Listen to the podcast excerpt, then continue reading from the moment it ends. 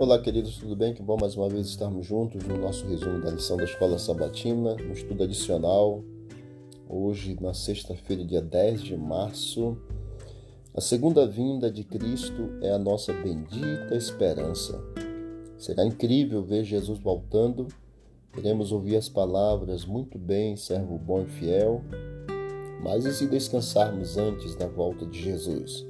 Se seguirmos Sua vontade revelada, nós poderemos ter a satisfação de ver Sua obra alcançar e avançar por causa de nossos esforços, sabendo que, devido ao nosso plano patrimonial, ela continuará depois que partirmos.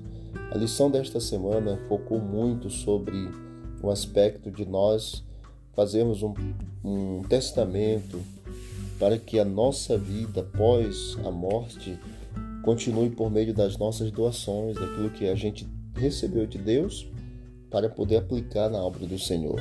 Deus ele é o dono de todas as coisas, animadas e inanimadas, e que inclui nós e nossos bens.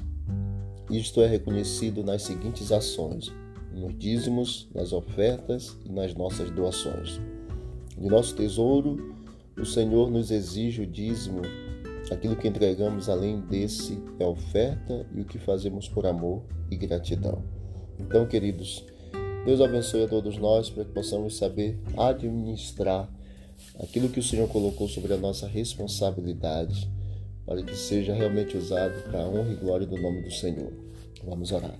Querido Deus, obrigado por mais esse dia, pelas bênçãos recebidas, pelo cuidado, pela proteção. Continue conosco nesse dia, nos dando um bom, bom dia na tua companhia, perdoando os nossos pecados e fazendo tua obra em nossa vida. Em nome de Jesus. Amém. Deus abençoe a todos e vamos que vamos para o alto e avante.